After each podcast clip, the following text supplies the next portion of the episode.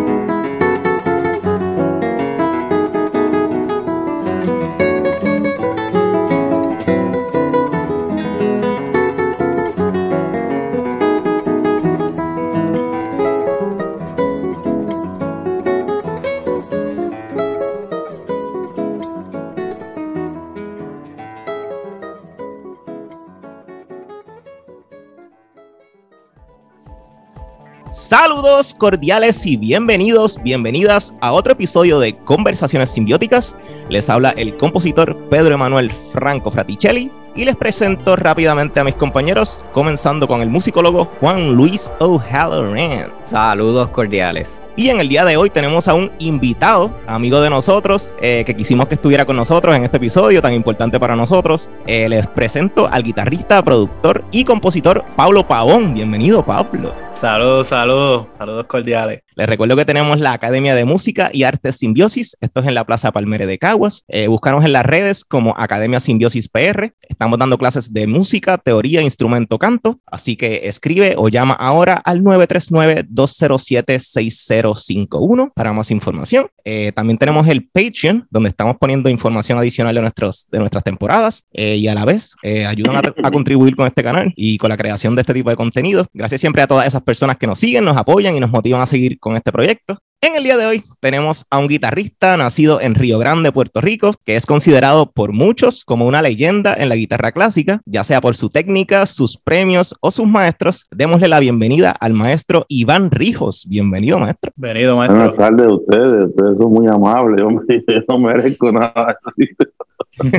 gracias, un honor estar con ustedes aquí. Desde que me invitaron, vi el catálogo de programas que ustedes tienen y es impresionante. ¿eh? Escuché varios de ellos y son fantásticos, así que los felicito. Me impresiona esa iniciativa que ustedes han tenido con la música clásica, que trágicamente es una música que a veces se le quita al pueblo por algunas razones, ¿verdad? Que no son voluntarias, pero terminan siendo así. Y ustedes haciendo esto, pues les felicito porque de verdad que es una labor apostólica. Bravo, bravo. Uh, muchas gracias. Vale, Juan, adelante. Bueno, pues para, para comenzar, eh, una pregunta que siempre le hacemos a, los diferentes invitados que tenemos, ¿cómo se dan sus inicios en la música? ¿De dónde salen esos primeros pasos musicales? Bueno, yo, eh, yo vengo de una familia eh, del barrio, del barrio Palmer, que por tener una participación en la iglesia, pues la música era una parte fundamental. En, la casa nuestra nunca hubo televisión y eso también tuvo que ver mucho con que mi abuelo te inculcó que todos sus hijos, que eran mi mamá y mis tíos, pues oyeran WIPR radio. Eso es lo único que se podía oír en la casa.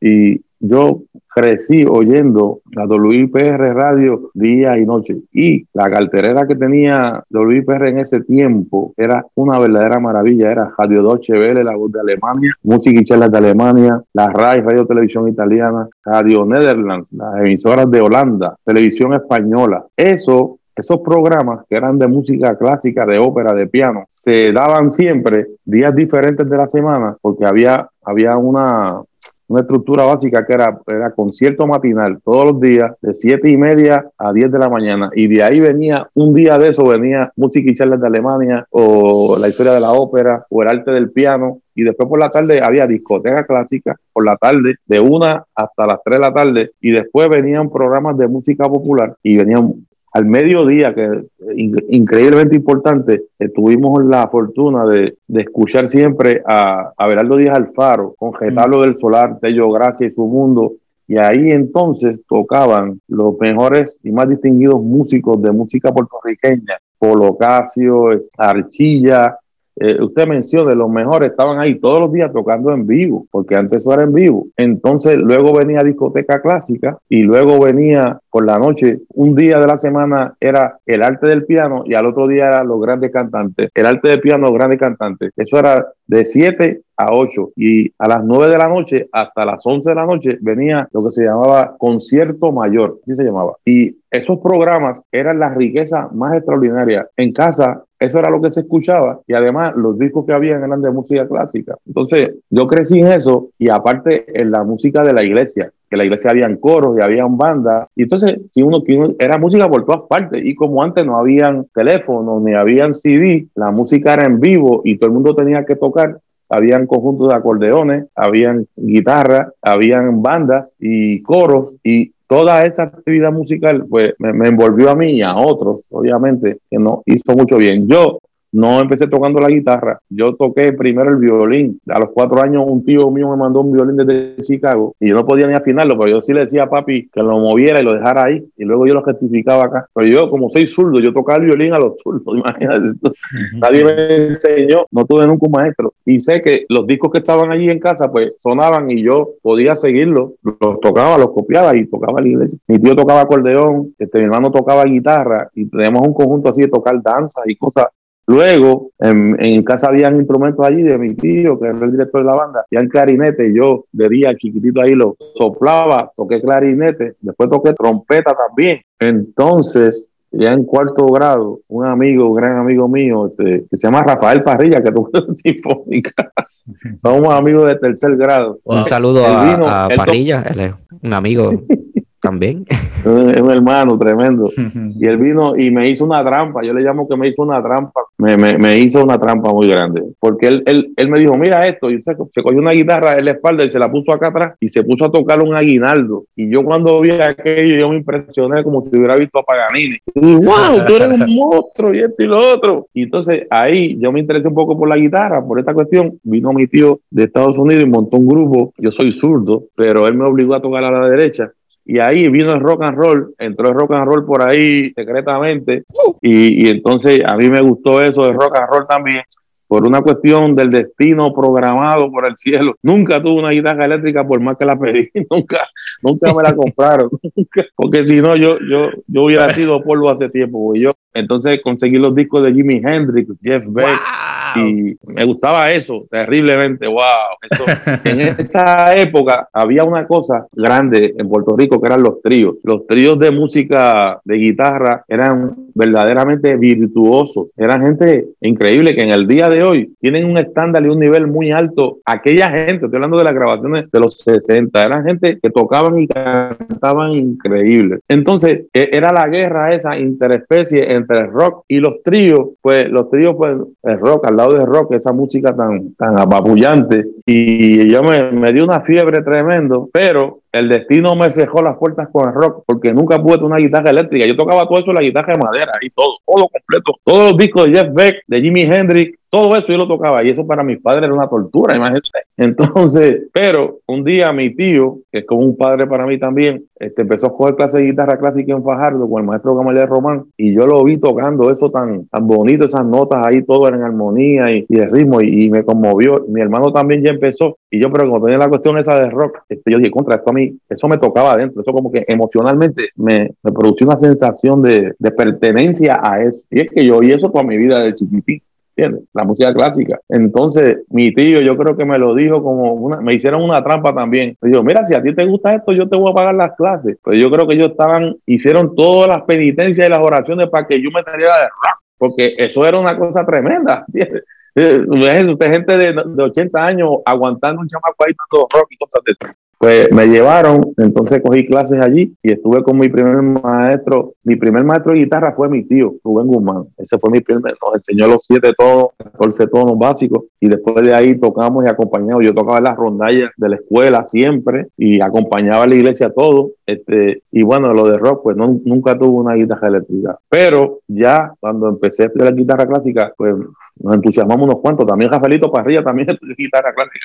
También. Entonces, un tiempo bien bonito. Este, estudié un año con mi maestro. Luego él me dijo, tienes que irte con otro maestro. Y entonces me envió con un maestro que era estudiante del maestro de Gúrbida en esa época, que se llama Félix Parrilla. Fue un maestro mío tremendo me preparó con los estudios de los estudios para entrar al conservatorio y luego no pudimos, no pudimos pagarme las clases, era muy cara en ese tiempo, eso era mucho dinero. Entonces, había un otro estudiante del conservatorio que era de Fajardo, un guitarrista excepcional, que ustedes lo conocen, músico extraordinario, eh, artista, arreglista, bajista, bueno, que se llama Ángel Quiñones Gilo, le ponen como Gilo. Entonces, yo fui a donde Gilo y le dije, Gilo, dame clase y esto. Entonces, él daba clase a una academia allí, también me preparé al solfeo con un maestro, este se llama Oscar Rau, él, era, él era de, de Uruguay. Entonces, hice el examen del conservatorio y entré a los 15 años, pero como en esa época no se podía, yo estudiaba en la escuela todavía, no se podía entrar al bachillerato, pues estuve dos años con el maestro de Gulvida, no, fueron dos años, pero estuve en preparatorio por dos años porque no podía entrar al bachillerato. Entonces acabé la escuela superior, entré al conservatorio al, bachillerato y entonces estudié con el maestro. Yo estudié con el maestro siete años, con el maestro de Gulvida. Así que imagínese usted quién fue él para mí. Es una persona eh, muy significativa. Yo le vi tocar a él a los 13 años que fue a tocar un concierto en el Colegio Santiago Apóstol en Fajardo donde habíamos cuatro personas,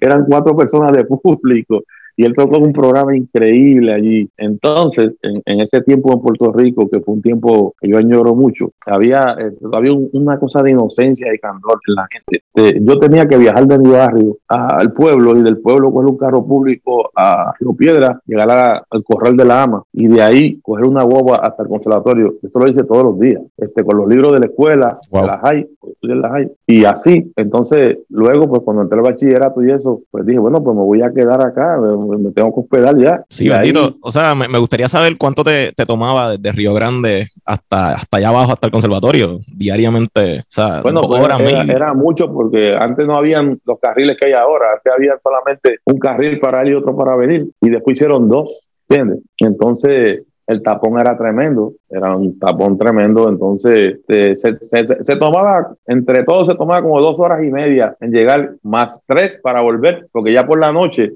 que yo regresaba, pues no había carro público, hay que esperar en Río Piedra allí hasta que se llegara una guagua que fuera para bajarlo para uno quedarse afuera del barrio. Bueno, pero eso fue una bendición tremenda, porque e, ese sentido de, del esfuerzo y del valor del sacrificio, eso no tiene precio. Este, yo he podido eh, valorar y aquilatar el gran desarrollo que tienen eh, eh, países hermanos nuestros, donde las facilidades son menores y cómo que ellos han alcanzado altos niveles, superiores niveles, porque desde, desde que nacieron están en el esfuerzo, en el trabajo, y eso, esa es su respiración. Entonces, nosotros hemos nacido en un ambiente más cómodo y entonces nos pesa más el esfuerzo y por eso a veces conseguimos menos. Este, y ese tiempo fue un tiempo hermoso de, Puerto Rico, de la guitarra, con los maestros Juan Sorroche, Leonardo de Bulbi, Ernesto Cordero, Gustavo Batista en la mandolina, el maestro Francis Schwartz. ¡Wow! Eso fue un tiempo extraordinario de la música, Mauri Veray, el maestro Ramírez, este, Aponte Ledé. Eso era una, el conservatorio antiguo era, era como una comunidad, era como decir Cremona, era, era como estar allí, allí era sinfónica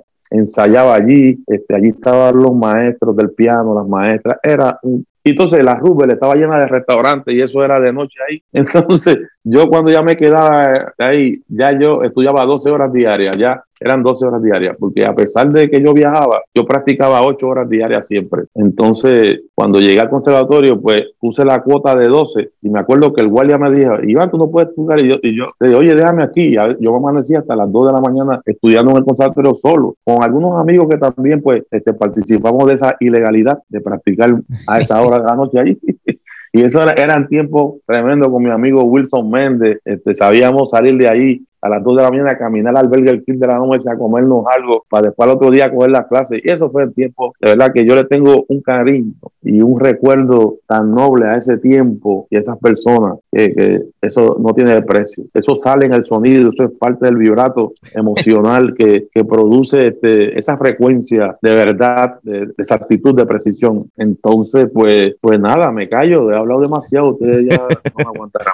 No, y, quería, quería decir que, que esa gente que se queda hasta tarde en el conservatorio. Eh, yo nunca he visto eh, de estos estudiantes que se quedan hasta tarde en el conservatorio que no sean exitosos. O sea, que estar ahí hasta las 9 de la noche, hasta que cierre el parking en el conservatorio, eh, it pays off. O sea, a Juan es uno de ellos, yo he sido uno de ellos componiendo ahí hasta, hasta las 9 de la noche que se acaba. Y eso ahora que cierra, porque antes el conservatorio era 24 horas, ¿verdad? Entiendo. Sí, bueno, no era 24 horas, pero el conservatorio antes era como una catedral de la música y todos los músicos de la calle que antes lo que había era salsa y merengue, ¿verdad? Ellos iban allí a practicar y ensayaban allí escondidos y, y, era tremendo porque aquello era pequeño, era un sitio pequeño, pero había un, había un respeto y había un, una distinción a la música y a los maestros que era tremendo. Yo me acuerdo de la maestra María Esther Robles, eh, Raquel Gandía, eh, maestro Joaquín Videchea, Pepito Figueroa. Eso era un ambiente de excelencia donde todavía como decía, había unas distancias de, jerarquías que fueron muy buenas.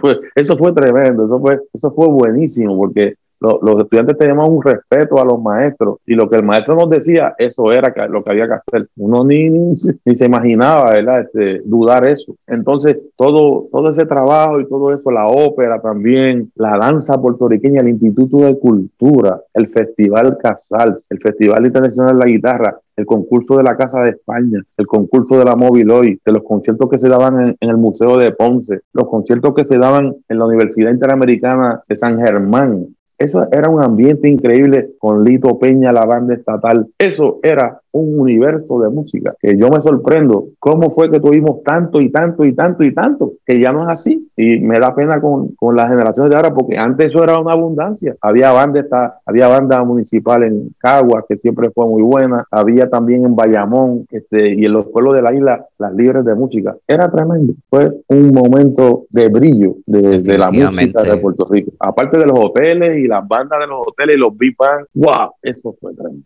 Sí. O sea que yo le debo a toda esa gente tanto y tanto y tanto que o sea, tengo un agradecimiento tremendo, hablando aquí localmente, también internacionalmente, también.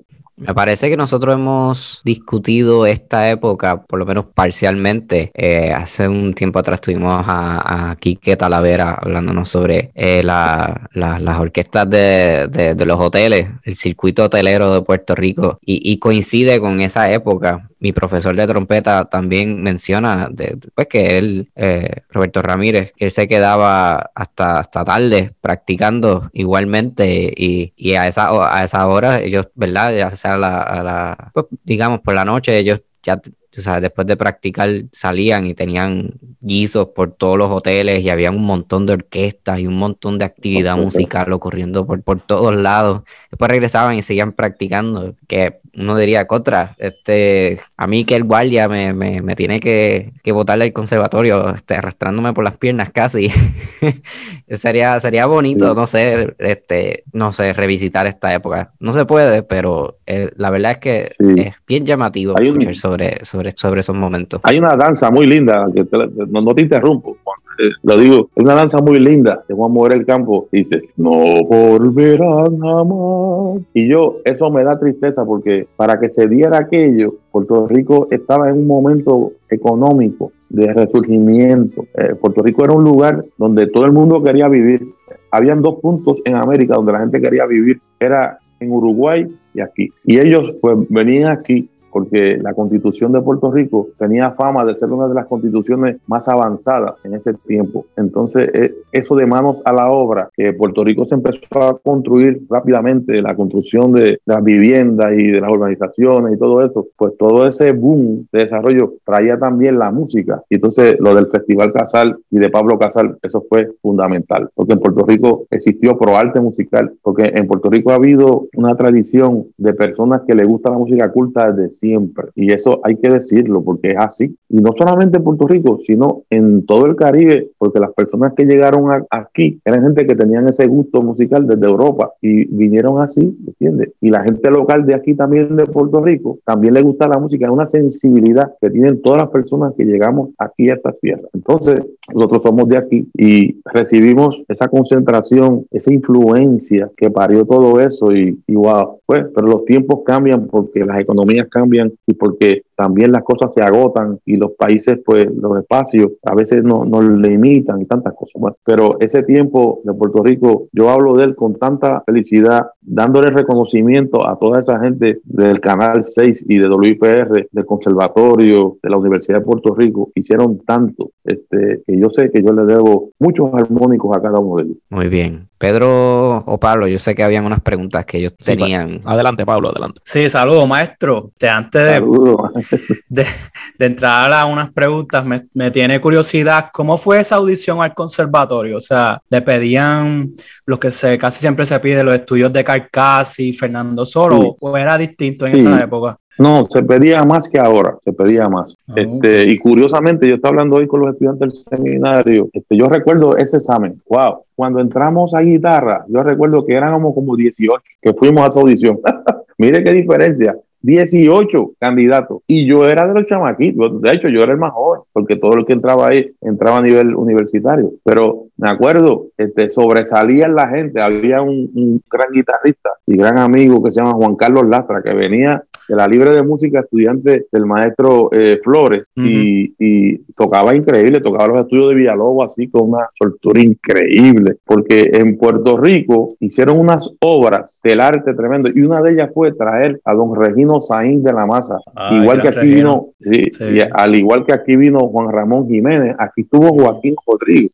En esa época, sí, en la Universidad de Puerto Rico y el Canal 6 hicieron unos trabajos de filmar para que eso llegara al pueblo. Yo recuerdo yo de niño que iba una vez cada cierto tiempo una guagua bien grande, se paraba en un, en un predio de terreno allí y eso era, e, era como un proyector y ahí daban películas, películas para, para el pueblo película y todo el mundo, uno se sentaba allí y veía esa película, era una película de carácter educativo, completamente, donde enseñaban la vida y la historia del jíbaro puertorriqueño, enseñaban su desarrollo, este, todo, todo, todo, de todas las partes, todas las partes. Entonces, una de esas cosas fue que cuando trajeron a don Regino Sainz de la Masa, le hicieron un trabajo que le filmaron a él tocando obras de guitarra clásica. Y de ahí es que viene la conexión que el maestro de Gulvida estudió con él allá en España, obviamente. Ese, ese es el nexo que hay. Pero aquí tuvo Joaquín Rodrigo, vivió aquí en Puerto Rico. Aquí vivió Nicanor Zabaleta, el gran artista, casado con una puertorriqueña. Sabe que había, había unas razones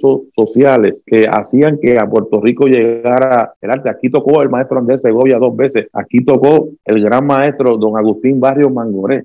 Aquí vino, pero eso era para un público muy limitado. Pero WIP recogió eso y lo amplificó para el pueblo. Y yo creo que la guitarra, la guitarra es un instrumento que para mí es como es muchas cosas, pero entre una de ellas es como un salvavidas. La guitarra es un pequeño salvavidas que hace que ese, ese ciudadano sensible a la música pueda tener una expresión de un instrumento que se carga para lado y lado y que mundo puede hacer con él lo que quiera. Pero en esas seis cuerdas se encierran un montón de misterios que la gente en un momento pues tocaba la guitarra muy, muy básicamente para acompañar el triple y el cuatro y la bordonúa. Eso después trajo, esa, esas imágenes trajeron, oye, ese instrumento se puede tocar solo y tiene polifonía y tiene independencia de las voces y puede acompañar. Y, y hay periodos ahí de la música renacentista, barroca, romántica, y un individuo haciendo todo eso solo, eso, es, e, eso penetró de algún modo, porque yo les digo a ustedes que en Puerto Rico el talento que yo he visto es una cosa impresionante. Yo me quedaba asombrado por las figuras que Puerto Rico ha tenido como un Miguelito Alcaide, al cual Andrés Segovia lo vio. Andrés Segovia vio a ese niño prodigio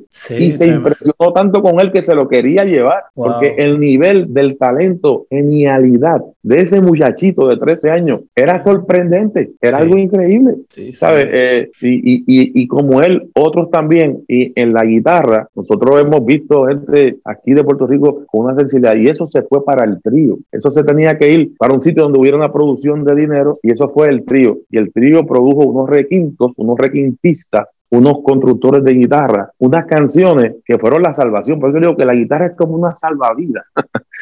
es un salvavidas pequeño ahí que nadie se imagina. Entonces luego las cuerdas que se venían eran o cuerdas de metal, pero cuando salió la cuerda de nylon, salió con la figura ahí de Andrés Segovia con su pipa y todo el mundo empezó a oír ese nombre de Segovia y entonces entraron entraron unos salvavidas bien grandes, se llaman los indios Tabajara. Esa gente fueron la gente que trajeron a Chopin, a, a Bach, a Rinky Korsakov trajeron esos músicos y esas obras famosas y las metieron en ese dúo de guitarra tan maravilloso. Y cuando la gente empezamos a oír eso, a la gente nos cambió la vida, porque entonces, entonces ya no tenías que solamente no estabas atado a la música típica, sino que también había trío, había música popular y había música clásica. Y entonces había una cosa que era muy buena, que eran las rondallas también. Eso fue otro salvavidas de la comunidad, porque la gente que no tenía un televisor en la casa, ni tenían un teléfono, ni internet, la gente tenía un instrumento para tocar, para reunirse y para tener una sociedad más llena de alegría y de festividades. Y eso hizo un Puerto Rico extraordinario, que yo recalco en eso, porque eh, esta tecnología que nosotros tenemos hoy, yo le puedo decir que es una maldición. El amplificador eléctrico ha sido una maldición. El sintetizador ha maldito la necesidad que había de que hubiese muchos músicos para que sonara bien. Ahora,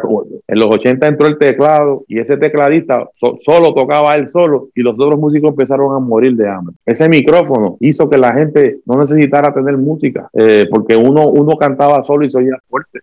Realmente habían coros porque necesitaba oírse más. O que hay que ver el veneno que puede tener un juguito hay que ver el, veneno que puede tener y lo que puede producir que mata. Y en ese tiempo, como no había esa tecnología, la gente necesitó algo. Ya en el tiempo del huracán Hugo, un, huracán bien destructivo, yo recuerdo que cuando di clases en la UPR, conocí a un muchacho que tocaba cuatro tremendo. Y le dije, oye, oye, ¿de dónde tú eres? Y me dice, ah, yo soy de Río Grande. Todo. Sí. ¿Y de dónde? Ah, de allá arriba, de Guzmán. Se llama Carrasquillo, tremendo. Y me dijo, yo le dije, oye, ¿cómo tú tocas? Tocaba tremendo, tocaba extraordinario. José Carrasquillo. Y José Carrasquillo. El, medio clase a mí, el medio clase a mí. Mira, vaya.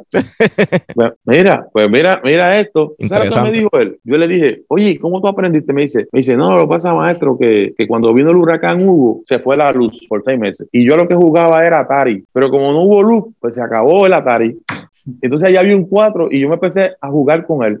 y, de ese juego, de ese juego, salió ese gran músico, ¿verdad? Ese gran maestro, ese gran ciudadano, que porque, porque le quitaron ese veneno, le quitaron esa maldición, el individuo fue bendecido y bendice a otro y tiene una vida muy productiva. Hay que poder eh, ver cómo es que antes para tocar había que ser músico. La música era viva, era una necesidad. Hoy en día la gente prende ahí Spotify y oye y no tiene esa relación con el músico y entonces el músico está un poquito devaluado porque lo que él haga no, se le escucha tanto porque eso es una grabación ahí con cierta frialdad, pero antes no era así.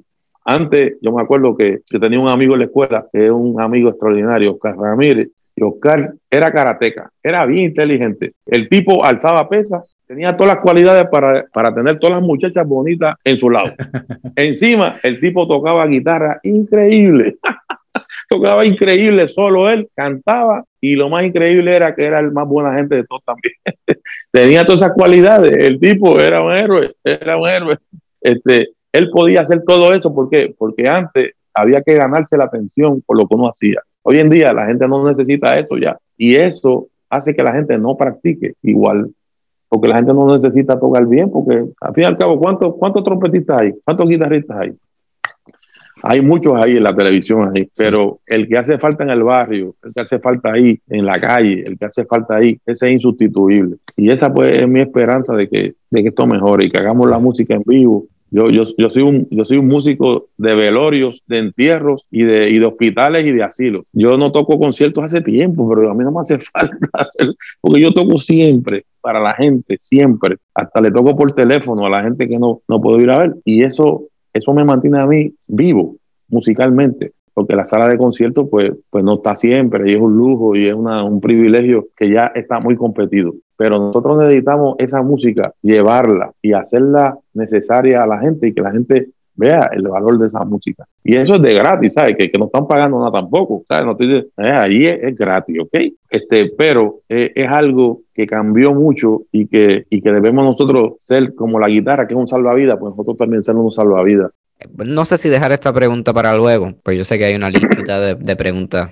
Eh, mencionó práctica, la importancia de sentarse y practicar el instrumento diariamente, hacerlo un estilo de vida. Y yo, y yo sé que pues quizás este, este episodio lo escuche eh, y no quizás, definitivamente lo va a escuchar este, personas que, pues, que probablemente están interesadas en entrar al conservatorio, de estudiantes del conservatorio, estudiantes actuales, eh, personas que probablemente ya salieron del conservatorio. Quisiera tomar una pausa pues para, para que quizás escuchar alguna reflexión en cuanto a, la, a practicar, la importancia de practicar. ¿Cuál usted considera que son pues quizás algunos de las, no sé, quizás algunas recomendaciones que usted considere prioridades al momento de practicar?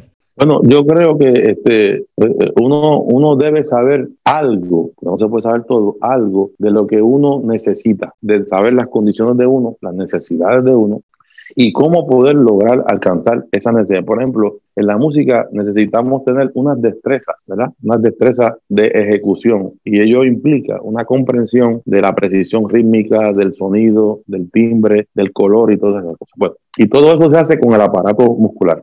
Pues una persona que practique, pero que no tiene en mente qué es lo que debe alcanzar para que sea competente y que, y que su destreza pueda producirle un día un trabajo o algo, tiene, tiene que dársele eso al estudiante concretamente. En ciertos países, la realidad económica y social y política hace que una persona sepa que tiene que tocar o si no se va a morir. Fíjese, él tiene que tocar y tiene que tocar bien ese género para que pueda ganar dinero. En ciertos lugares es la vida o la muerte. En otros lugares el sentido de necesidad es menor porque aquel tiene a su papá, a su padre, a su familia, pero en otros sitios yo he visto que de esa necesidad sale un poder tremendo para que la persona calcule su esfuerzo, utilice la información y la aplique, porque una persona que no sepa qué es lo que se espera de un sonido, qué es lo que se espera de un timbre, qué es lo que se espera de un instrumento ya sea solista o de un instrumento de conjunto, eh, esa persona tiene que ir logrando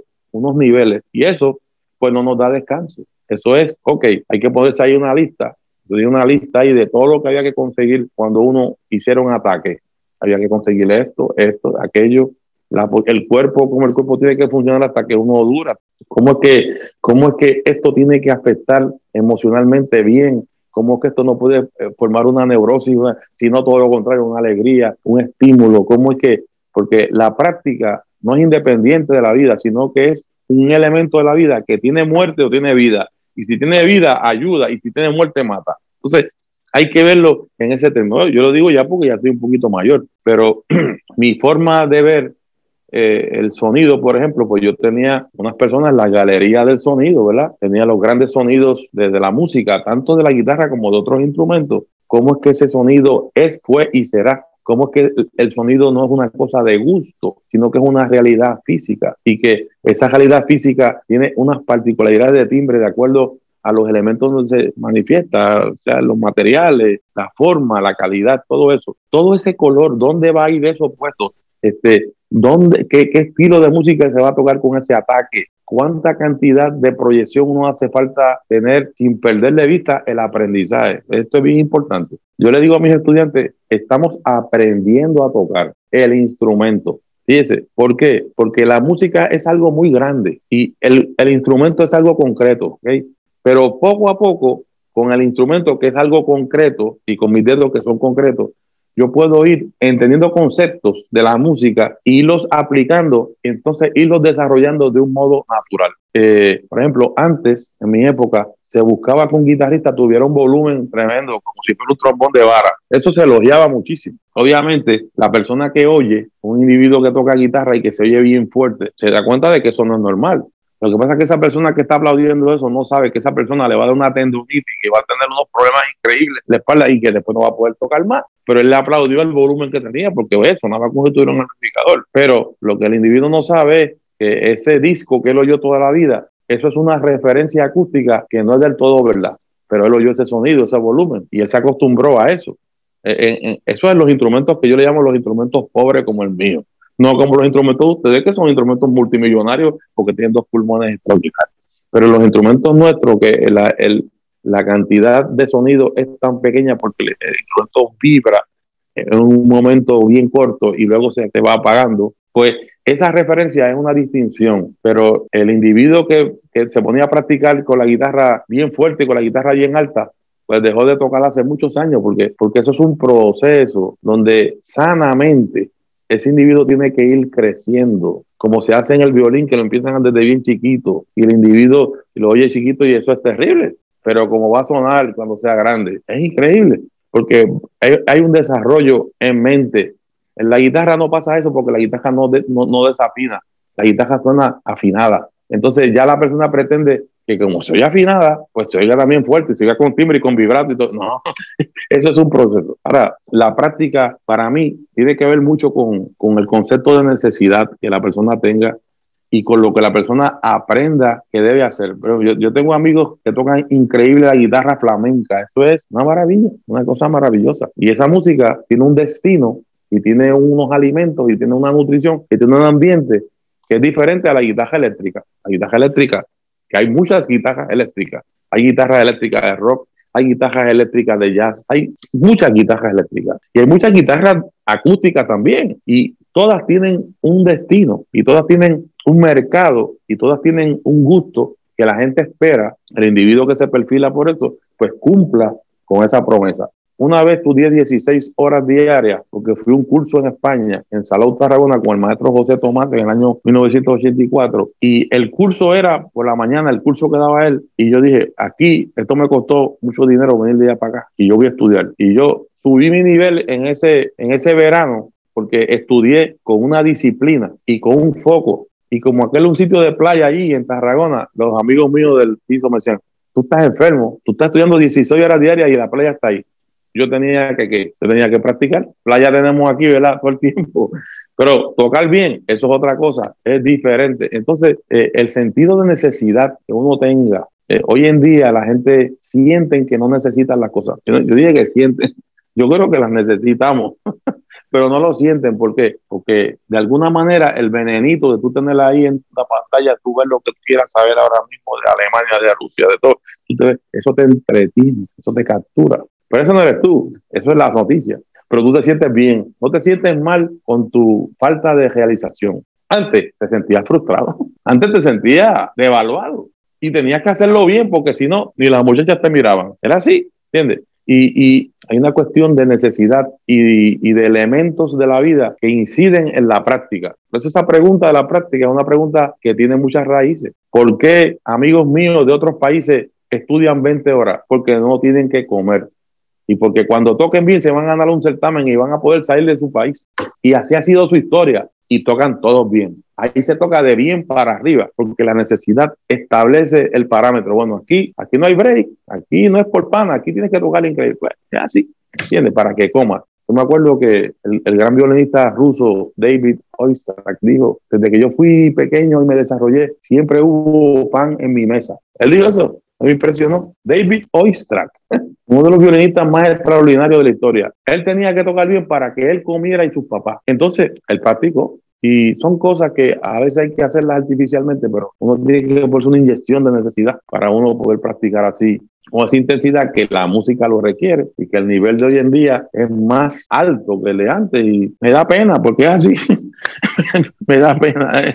sí, definitivamente. Pero me alegra mucho que eh, después escuchar esas palabras eh, eh, sobre, sobre la práctica. Pues yo creo que esto yo no, yo creo que muchos hemos pasado por esto, muchos pues estudiantes, ya sea esos primeritos añitos en el conservatorio o antes de entrar al conservatorio que escuchamos, ¿no? Porque tienes que practicar tantas horas y tantas horas, pero, pero a veces pues practicamos tantas horas, pero no, no, no nos sentamos a, a examinar lo que queremos sí, practicas mal y después te, te lastimas. Eh, conozco mucho. Eh, exacto, exacto. Así que definitivamente es bien importante tener en mente qué quieres conseguir y cómo lo quieres conseguir de una forma saludable. Pues porque son, el instrumentista es pues, una persona que hace un trabajo físico de todas formas. Así que. Sí, y para, y para practicar bien, pues hacen falta eh, buenos maestros. Me gustaría citarlo a usted que estaba, ¿verdad? Cuando estaba haciendo la investigación, surgió una frase que me gustó mucho y la quiero decir aquí y es que usted dice que hay muchos anónimos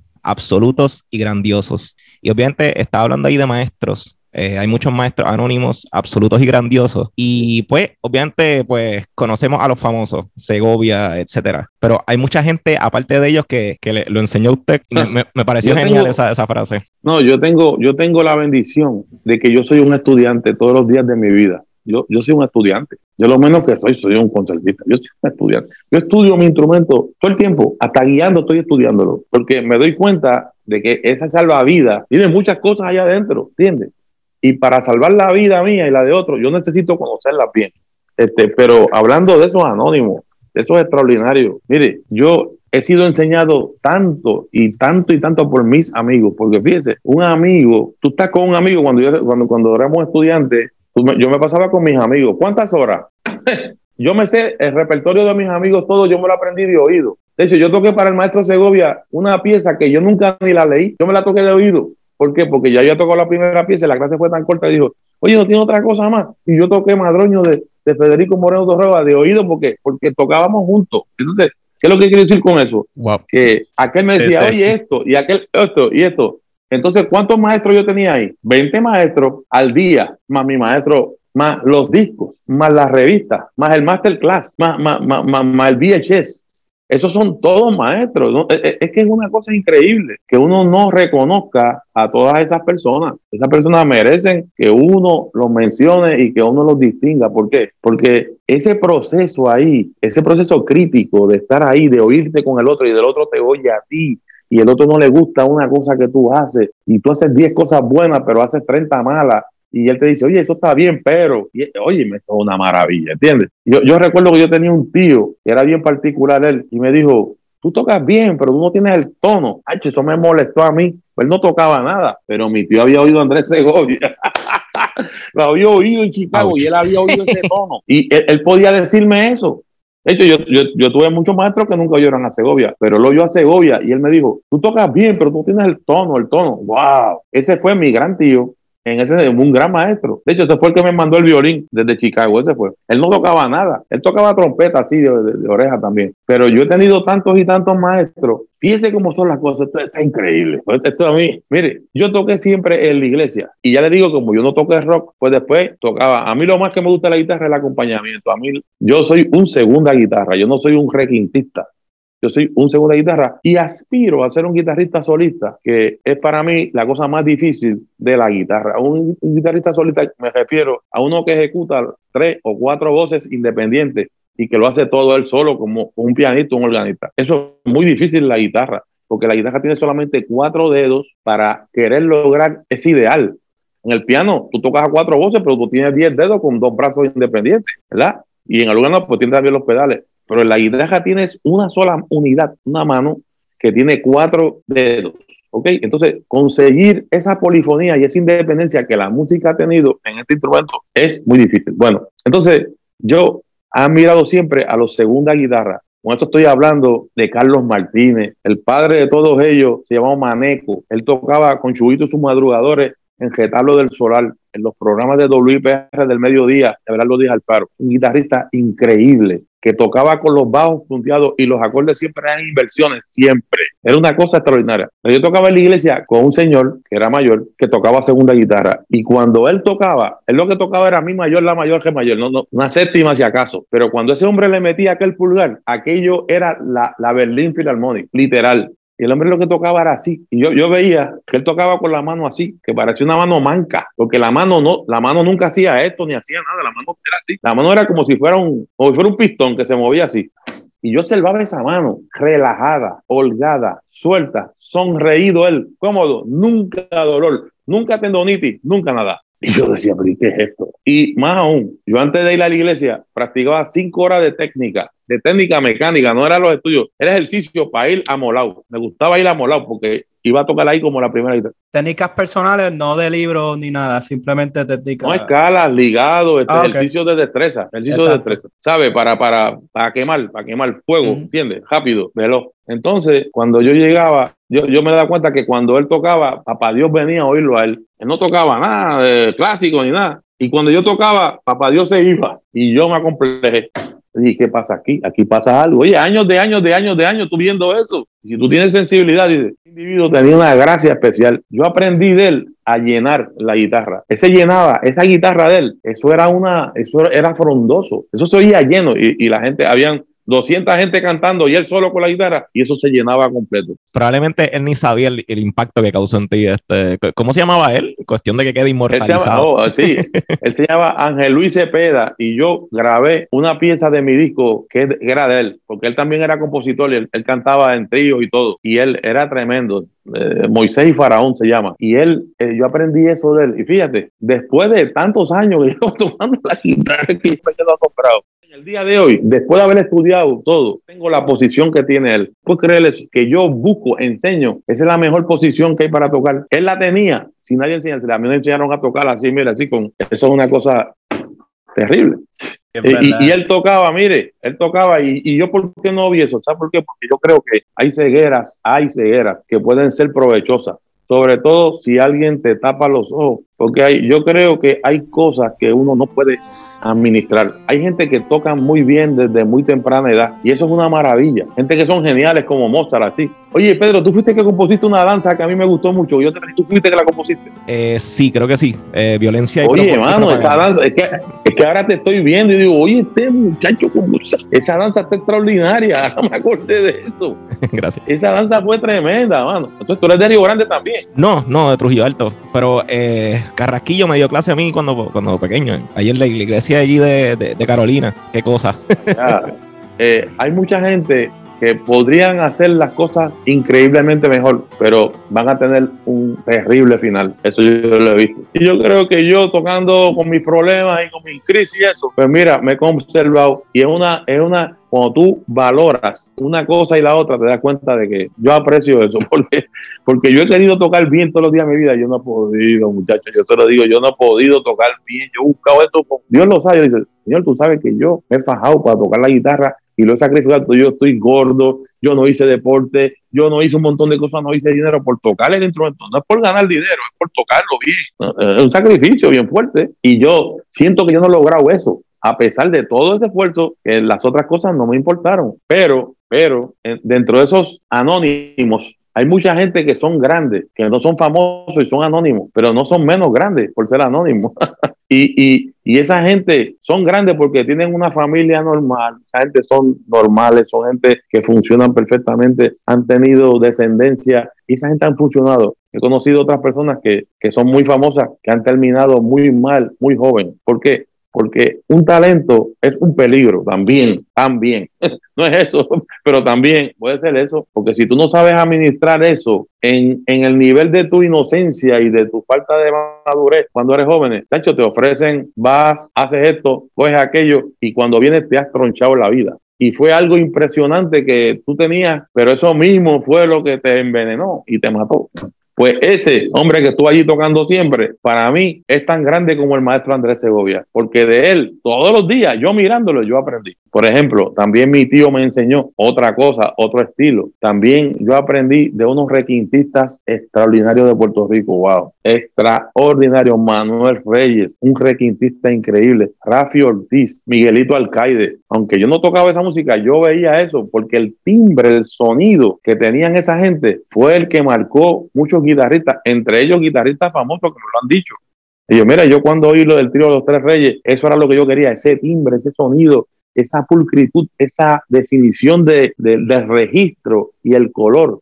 Eso, una cosa maravilla que el flamenco no tenía eso. El flamenco tenía una gran velocidad, pero el flamenco no buscaba ese color y ese timbre. Lo que tiene una destreza asombrosa y lo que busca es otra cosa. Inclusive los instrumentos flamencos se hacen para que hagan un ruido cuando se tocan, que eso se suma al sonido y eso también es parte de ese acompañamiento que tiene que tener ese guitarrista cuando toca. Eso es una maravilla.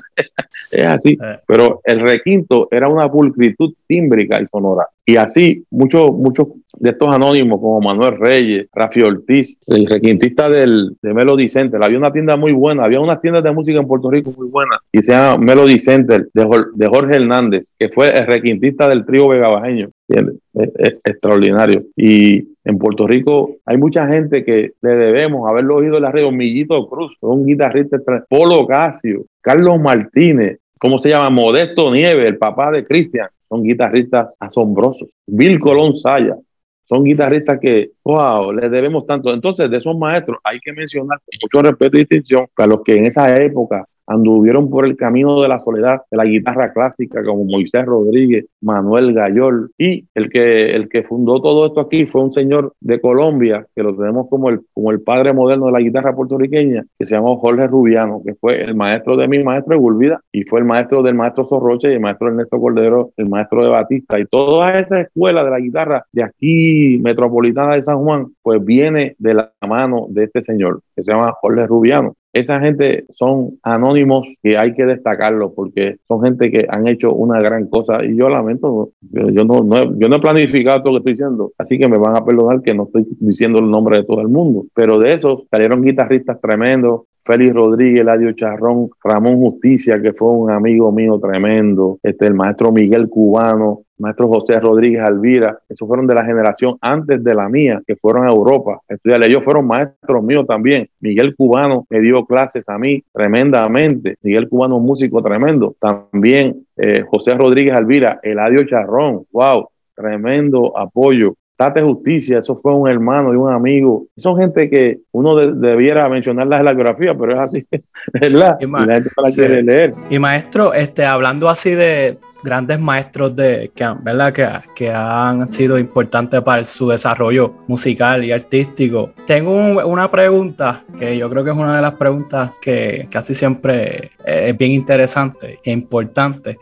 ¿Cómo fue su experiencia con el gran maestro Andrés Segovia en el momento en una de que en una de sus clases el maestro de Andrés Segovia lo escuchó y lo invitó a tocar en, un recital que se celebra en su honor, que se celebró en Bueno, eso eso eso es una eso es algo grande, ¿verdad? Porque se trataba del maestro Andrés Segovia, pero toda experiencia tiene un bajo, toda experiencia tiene un fundamento de donde salen los armónicos, y ustedes saben de eso más que yo. Cuando yo era joven, yo tuve un sueño, fíjense, oye cómo son las cosas, yo tuve un sueño, y cuando eso la casa, de casa no estaba ni empañetada, la pila estaba haciendo y tenía los bloques y no estaba ni empañetada. Así que, imagínense usted, yo tuve un sueño que ahí en esa casa, en ese momento, yo tendría como 13 años, Segovia estaba ahí en la sala de la casa, estaba sin empañetar y sin pintar, y que ella estaba sentado en una silla de San Luis XV, así imponente como él era, que era, él era imponente, grande, hombre alto, grande, y que estaba él con su banquillo, con su guitarra ahí tocando, y yo estaba como un perrito chihuahua al frente de él mirándolo ahí, así,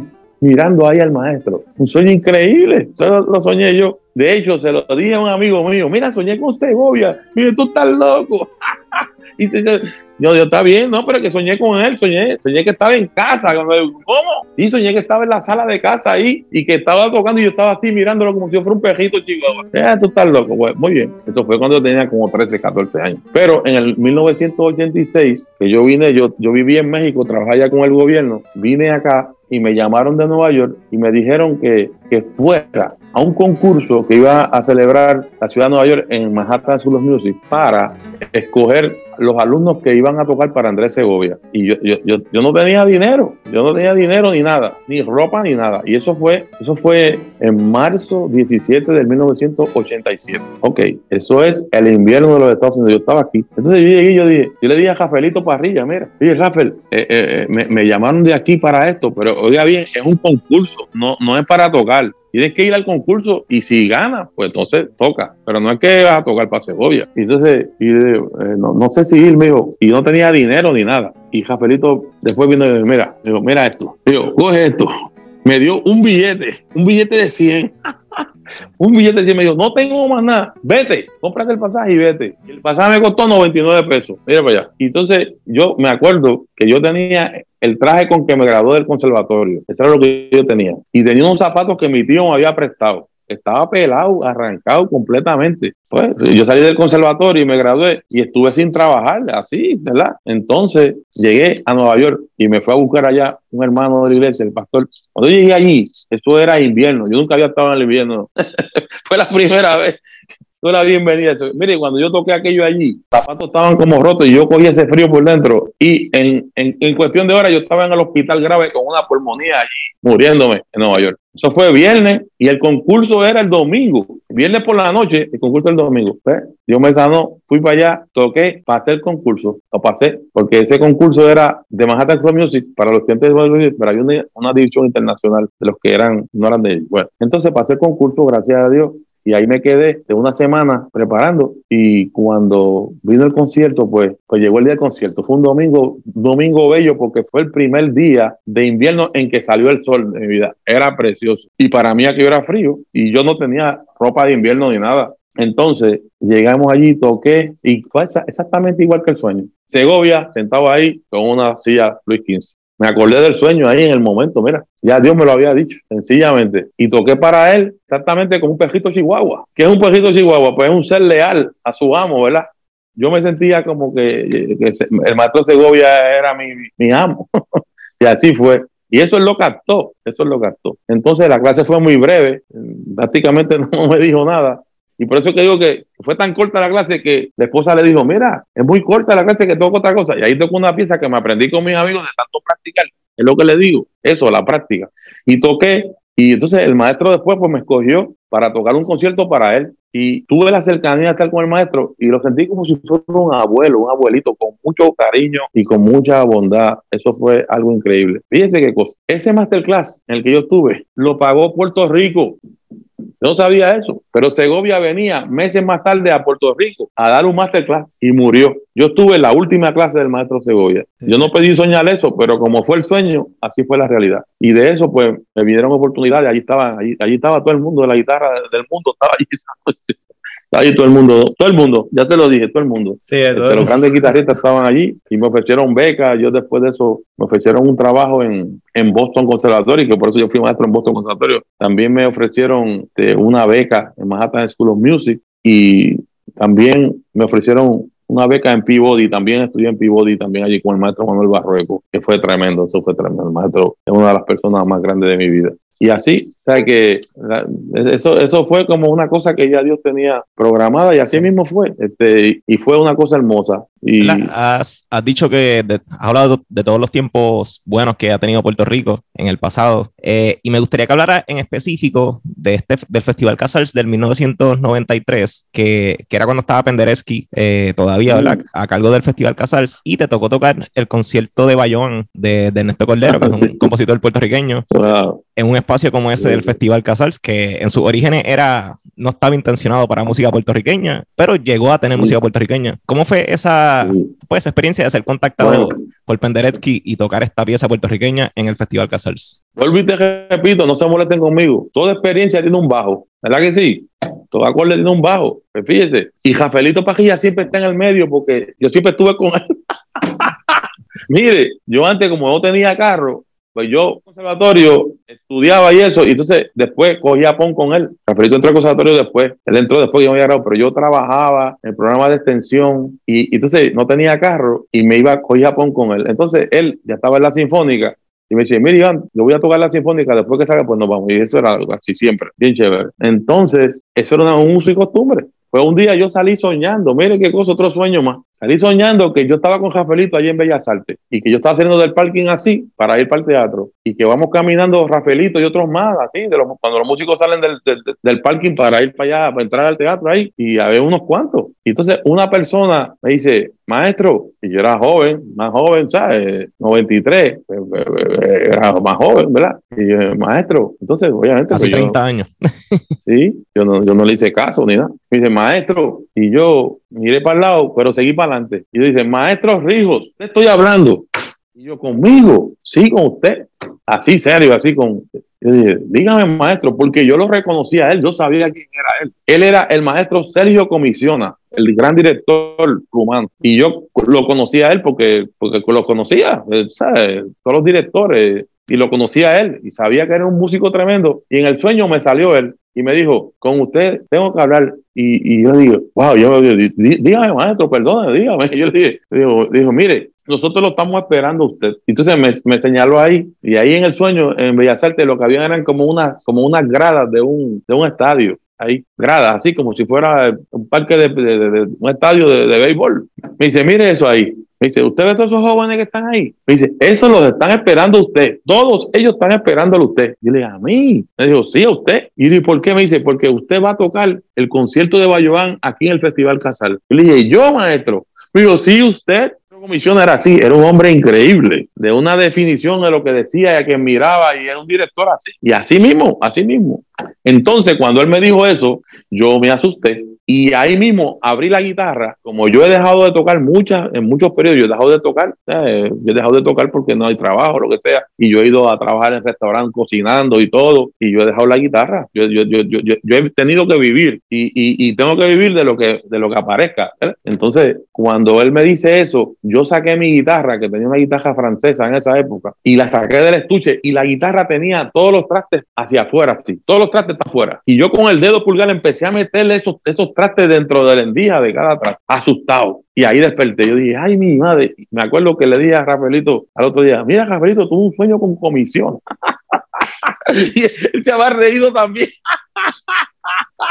Increíble. Pero así mismo fue. Entonces, comisiona en la realidad fue Penderecki, que él, él oyó el concierto y le gustó y quiso que yo lo tocara en el Festival Casal. Y así fue, así, sí. Eh, son cosas que yo tengo que ser cada día más agradecido y más humilde porque, porque ha sido una idea que está, que escapa de mí, de mis posibilidades, de, mi familia. Yo, soy muy chiquitito, casi nada, nada más nada. Pero me han pasado esas cosas por, por la gracia de Dios. Ha sido así completamente. Entonces, por eso fue que, que, tocó en el Festival Casal y ahí aparece esa grabación del Festival Casal por ahí.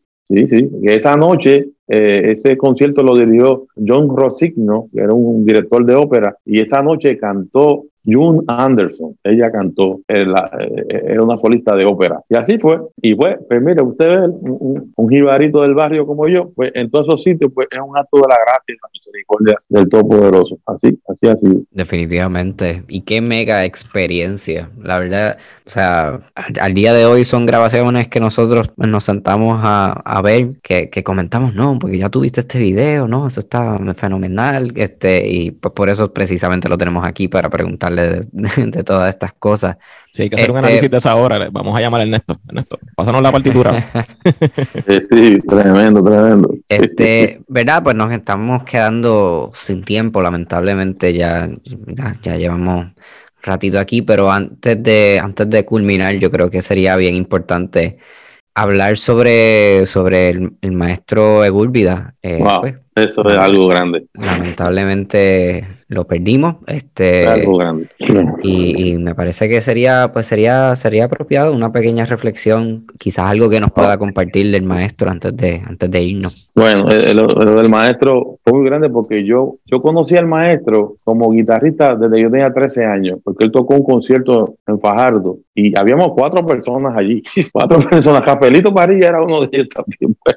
Este, sí, este, y, ¿cómo decir? El, maestro era mi, mi, mi, ídolo, era así, la persona que yo quería imitar siempre. Bueno, pues entonces yo entré al conservatorio y no, y, y habían tantos estudiantes de guitarra en el conservatorio antes, tantos, que habían ayudantes. Mire eso, habían, él era el único maestro, él era el único maestro, no había otro maestro. Pero a los estudiantes lo ponían así como, como ¿cómo se dice? Un TA, este, un, asistente. Bueno, entonces a mí no me pusieron a estudiar con el maestro y eso a mí fue un golpe bien duro porque yo quería estudiar con el maestro. Y un día se lo dije, mire maestro, yo vine aquí a estar con usted y eso. Y entonces me dijo, ah, pues está bien. Y entonces me cambió rápido y fue una felicidad tremenda siempre. Entonces yo, yo conocí al maestro, yo lo conocí, el maestro era una persona correcta, perfecta, honesta, franca, sincera. Este, él no hacía diferencia entre una persona y la otra. Una persona justa siempre, siempre, siempre. Y, y un hombre de un corazón noble, siempre, siempre. Entonces uno, pues cuando uno está con personas así, con maestros así sobre todo, pues uno siente una seguridad y una comodidad en esa persona. Bueno, pues yo estudié con él, hice todos mis estudios con él y yo estudié más que nadie,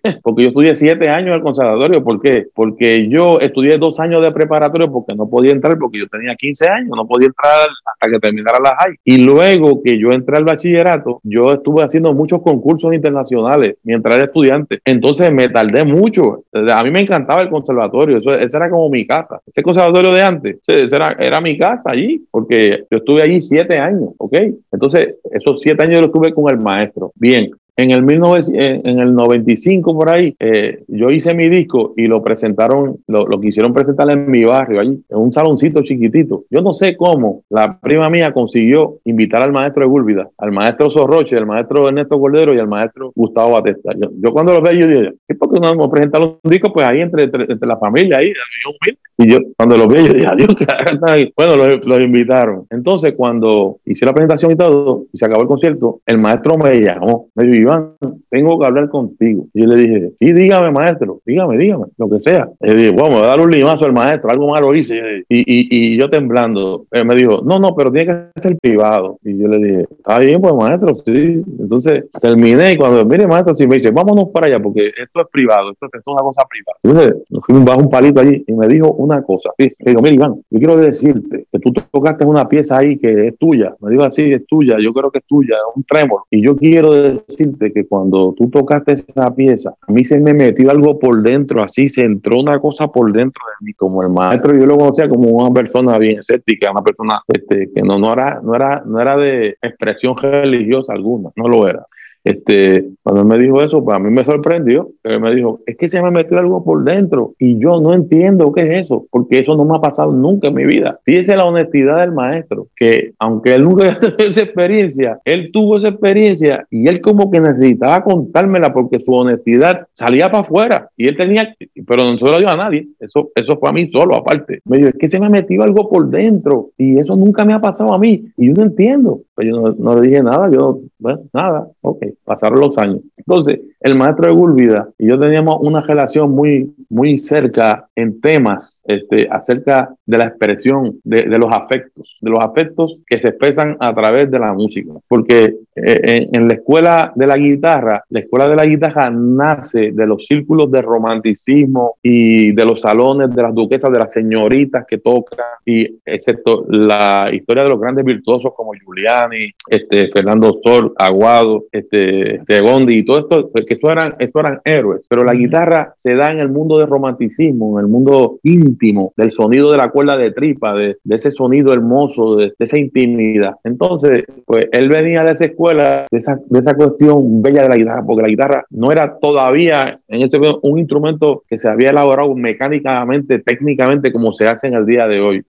La guitarra del día de hoy, hay gente que tocan como si fueran un robot. Una... Antes era más bien la belleza, los sonidos, los vibratos y cosas entonces, el maestro tiene esa escuela y a mí me gusta esa escuela también y, y, eso era siempre un sueño. Entonces teníamos temas acerca de quién lograba eso. Entonces eh, yo le llevaba grabaciones de gente que tocaban así, el tachi, y eso era un deleite. Y entonces uno de los ídolos del maestro de era Lirio Díaz, porque Lirio Díaz tenía un carisma especial.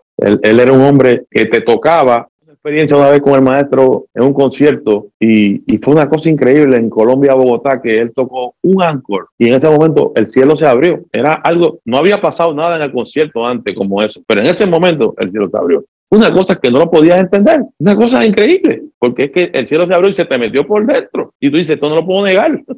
es así. Bueno, él tenía eso. Entonces, yo le, yo le dije, yo le dije que yo tenía unos amigos que tocaban así y también se los puse, requintista, mamá rey y todo eso. Entonces, un día llegué a la casa y le dije, mire, maestro, yo he conseguido un virtuoso de eso de las emociones. Me dijo, sí, ah, pues yo quiero oírlo. Y yo le dije, y yo le dije, maestro, y es de su pueblo. Me dijo, ¿de mi pueblo? Y yo le dije, sí, de su pueblo, maestro él, es de Camuy. Ah, sí. Y, me dijo, ¿cómo se llama él? Y él, él se llama G. Ávila. Me dijo, Iván, tú estás diciendo palabras mayores ahí. Y dije, ¿qué usted dijo, maestro? Me dijo, que tú estás diciendo ahí palabras mayores. Y le dije otra vez, maestro, usted me, usted me está diciendo eso, ¿verdad? Porque yo conozco al maestro mío toda la vida y no lo conozco, no lo entiendo que el que está diciendo una palabra mayor. Y dije, pero maestro, ¿de verdad que usted está diciendo eso en serio? Me dijo, Iván. Y me dijo, mire, Iván, yo fui a la vieja de Israel y allí yo hice una pública profesión de fe, confesé mis pecados y me bauticé en el río Jordán. Y dije, ¿qué maestro? Y ¿cómo usted dice? Y la esposa me, me, dijo, me dijo, eso, no, eso nadie le ha dicho que haga eso, eso lo hizo él solo. Y yo, maestro, cuando él me dijo eso, a mí me emocionó mucho, porque yo nunca había oído una palabra del maestro de ese lado. Yo sé que el maestro era la persona más recta, más justa, más noble, verdadera, vertical, lineal, trabajador, organizado, pero nunca me había hecho una expresión de esa. Y cuando él me dio eso, me, emocionó. De, después de ese tiempo, el maestro empezó a enfermarse y enfermarse. Y yo vi en el maestro Bulvida un proceso de purificación extraordinario. Extraordinario. De hecho, él murió, yo estaba con él cuando murió, yo estaba allí. Increíble también. Todo bajo tiene, todo acorde tiene un bajo, porque yo no pensé eso. Me llamó su esposa y me dijo, Iván, vente para que toques al maestro, porque él está malo. Yo llegué allí. Y, y eso pasó allí, como en cinco horas que yo estuve allí. Mire, pero ¿qué me acordé yo? Yo me acordé de las palabras del maestro. El maestro me dijo, mira Iván, cuando tú tocaste esa pieza, a mí se me metió algo por dentro. Él no pidió que se le metiera por dentro. Nadie le dijo nada, pero le pasó eso a él al punto de que él me lo dijo a mí. Eso, esa primera parte, sin yo saberlo. Después cuando él me dijo eso, yo me dijo, wow, ah, pues aquello fue la primera parte y esto es la segunda parte, ahí el bautismo. Y usted puede ver esa foto del maestro que está ahí. No sé si ustedes la vieron. El maestro, el maestro bautizándose. Es una foto que parece una cosa increíble. Es algo como que dice, se bautizó Horowitz, se bautizó Stravinsky. ¿Qué? Una cosa increíble. Yo, yo me quedé asombrado. Y eso es lo que me dice a mí es que ese salvavidas pequeño, que es la guitarra, puede ser un instrumento que transporta un espíritu salvífico, que no tiene que ver con uno, lo que tiene que ver es con la gracia de Dios. Y el maestro vivió esa experiencia y yo no lo podía creer porque él fue que me dio eso a mí. Incapaz yo de decirle eso, yo no me atrevo. Pero él me dijo, mira Iván, a mí se me ha metido algo por dentro, yo no entiendo qué. Y eso terminó allá y el maestro tuvo ocho años enfermo, ocho años enfermo, duramente. Su esposa y su hija son heroínas y todas las personas que, le atendieron hicieron una expresión de amor y de, responsabilidad tremenda. Pero el maestro tuvo una modulación, una modulación a un tono bien alto. Y, y para mí eso es algo que, que, que, que sí es así y eh, no tenemos concierto y eso, pero esas cosas pueden pasar a través de nuestro, de nuestro trabajo con la música y eso, pues más que vale la pena, más que vale la pena. ¿Qué obra fue la que escuchó? él, él, escribió una, una pieza que, que, yo escribí que se llama Lágrimas de Jesús, que es un trémolo. Ah. Él ni me dijo el título, él, él ni me dijo el título, me dijo esa pieza de trémolo que tú escribiste. Yo, se me metió algo por dentro, se me metió algo y, y como, como el maestro no era así de expresivo para nada, era bien, pues eso fue algo que a mí me marcó. Y luego cuando él me dijo aquello, porque verdaderamente este señor cuando uno lo oye, él te impacta sin fallar. Eso es, eso es, eso es un cantazo eléctrico que tú lo recibes, si tú quieres decir me voy eh, y lo pones, te va porque lo tiene. Y entonces él, como sabía que eso algunas personas lo tenían, él, él le gustaba hablar de ese tema porque ese era el nivel máximo de, de, de experimentar una sensación de algo sobrecoge, sobrecogedor y divino. Y entonces por eso es que él y yo siempre hablamos de ese tema y de ese tipo de intérprete. Fíjese, y yo sé que esa, esa sensibilidad que tuvo el maestro y eso que nos, la, nos las enseñó a nosotros, eh, cómo obrar con la gente y todo eso, eso ha sido significativo. Eh, el maestro no fue nunca una persona de problemas con nadie ni con nada, es una persona limpia, una persona de una nobleza y de, de un carácter y nos dio todo lo mejor que pudo. El maestro es una persona que yo desearía ser como él, de verdad, deseo ser como el maestro fue, este, y que sigamos honrando su legado siempre. Bueno, gracias, gracias Iván por, ¿verdad? por todo lo que has hecho por la música y sigues haciendo, música puertorriqueña, oh, y, y, por la vida de la gente, ¿verdad? Sigues salvando vidas por ahí, es, es bonito. Eh, algo nuevo la que estés haciendo. Por mí, yo soy que debo algo nuevo que estés haciendo, donde la gente te puede conseguir, donde la gente te puede escuchar. Este disco que tú hablas es el que está en Spotify, ¿verdad? Que tienes el sí, sí. Exactamente, sí, esos son. Eh, eh, ese, ese Yo tengo disco. ese disco, maestro. Eh, sí, de verdad. Excelente. De verdad, Sí, de verdad. mi mamá, mi mamá lo escuchaba mucho, de hecho. En serio, mira Sí, para sí. allá, bendito. Bueno, bueno, pues ese disco se llama Dedicación y yo lo dediqué a nuestro creador, este, porque él, él me ha dado todo. Entonces yo dije, bueno, el primer disco que voy a hacer lo voy a dedicar a él porque de, de él vienen todas las cosas. Entonces, pues, este, eh, es muy poquito, pero era lo que yo tenía, ¿verdad? Entonces, ahí hay tres composiciones mías y una de ellas es esa, Lágrimas, es que es un trémolo. Que fíjense que miren cómo son las cosas, que yo no toco ningún trémolo porque tengo problemas en la mano derecha. Entonces dije, voy a hacer un estudio para practicar el trémolo. Y esa pieza me bajó así, ¡pum! Por eso yo sé que hay cosas que no son composiciones, hay cosas que son inspiraciones, eh, porque no son compuestas en el plan, sino que son recibidas. Y uno no se puede adjudicar ese guille, ¿no? yo compuse eso, no. eso bajó y así, sí. Y, es, es así, y maestro, ¿y cómo usted podría explicar, verdad? Eh, perdona, es que se me vino algo a la mente. Eso mismo, ¿verdad? La improvisación del barroco en la guitarra, que eso, ¿verdad? Eh, una de las cosas que ya te, tuve la oportunidad de verlo y, y ¿verdad? Me, me, impactó. ¿Cómo se podría decir eso de la improvisación? Bueno, la improvisación es, yo, todos estamos improvisando ahora mismo, porque todos estamos hablando y nadie pensó decir lo que va a preguntar ni nada. Ajá. Pero hay un almacén del vocabulario, del lenguaje, que eso sale en el instante y, y se enlaza según las circunstancias. Y lo mismo pasa con, con, con, con, con el, las herramientas, son pues la armonía, el contrapunto, la melodía, ¿sabe? el estilo, lo que sea, ¿verdad? Y eso, la diferencia es que eso tiene que tener una realización física, ¿verdad? Este, es una expresión que en vez de ser verbal, pues de, de los dedos en el instrumento. Pero yo, yo creo que todo el mundo improvisa, que esto no es una cosa. Yo no conocí la música de Bach hasta una noche que el Festival Casal estaba transmitiendo en, la radio y yo me senté a oírlo ahí en un radiecito, en un radiecito de esos de, de, casetera que habían, allí en el balcón, me senté a oír eso. Y ese día tocaba Yeseslav Orsovsky, tocaban un concierto de Bach, de, de clavecín, pero lo tocaban en piano. La primera vez que yo oí eso, la primera vez que yo oí la, la, música de Bach en la guitarra fue mi maestro que tocó el curante de la suite número 3 de, de Chelo. Yo cuando oí eso, yo tuve un, un encuentro tácito con, con, la vida, porque aquello fue de verdad así. Pero cuando yo oí eso en, en, la orquesta, yo, yo no sé si cometí un error. Y aquello me afectó tanto que yo hice una oración así, de esas oraciones que uno hace cuando es un muchacho que uno está con, a veces está cometiendo un error cuando las dice. pero no las dice. Mira, señor, a mí me gustaría tocar así, aunque yo sea pelado y no tenga nada. Mire, eso fue un error. eh, no se puede estar pelado. pero sí, pero así, eh, eh, después, yo lo que pasa es que cuando yo conocí la música de Bach, pues yo lo que hice fue Bach, Bach, Bach, Bach, Bach, clave, clave, clave de clavecín, clavecín, este, los conciertos de Brandenburgo. Y ese lenguaje del barroco, eso fue lo que yo comí por más de 20 años, día y noche. ¿entiendes? Entonces, es como todo, todo se aprende. Entonces, eh, Scarlatti, Ramón, Cuperán, todos esos autores este, del barroco, eh, eso en la guitarra también era, era como un reto tocar, hacer una transición, hacer un arreglo, y eso lo estaban haciendo los maestros ya. Entonces, pues, este, y las nuevas maneras de tocar la mano derecha, los estacatos y todo eso, pues pues todo eso pues me, me, inspiró también, pero, pero hagan la oración, pero que tengan dinero también, está bien, hace falta también el dinero. sí. Bueno, bueno, gracias, gracias Iván. Eh, bueno, invitamos a todo el mundo a que escuchen este disco, está en Spotify, eh, se llama Iván Rijos, Dedicación. Está excelente ahí para todas las piezas de las que hemos hablado hoy están bueno, algunas de ellas, no está la de Ernesto Cordero, pero Ernesto Cordero búsquenlo en, en YouTube.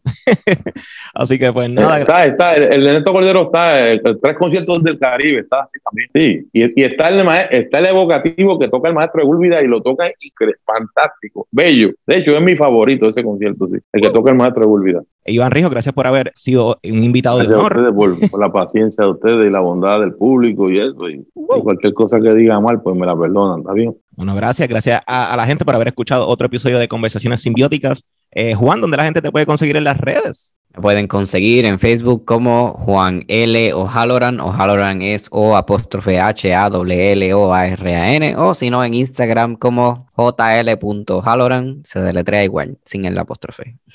Bueno, y Pablo, bienvenido y gracias por ser este especial invitado de, nosotros de, este día, de este episodio, eh, donde la gente te puede conseguir en las redes. Entiendo que tienes música nueva también saliendo, ¿verdad? Sí, este, bueno, este, en las redes me pueden conseguir en Facebook con mi nombre, Pablo Salvador Pavón. Este, en Instagram me pueden conseguir como Pavón Music. Y sí, pronto pues voy a estar sacando un CD de música experimentar y eso, pero estamos en eso. Muy bien, bueno, a mí me pueden buscar como Pedro Emanuel Franco Fraticelli en Facebook, en Instagram Peter Frank 7, al podcast lo pueden buscar como Conversaciones Simbióticas, Simbiótica Pod en Twitter. Eh, gracias por haber escuchado otro episodio de Conversaciones Simbióticas y será hasta la próxima. Bye bye.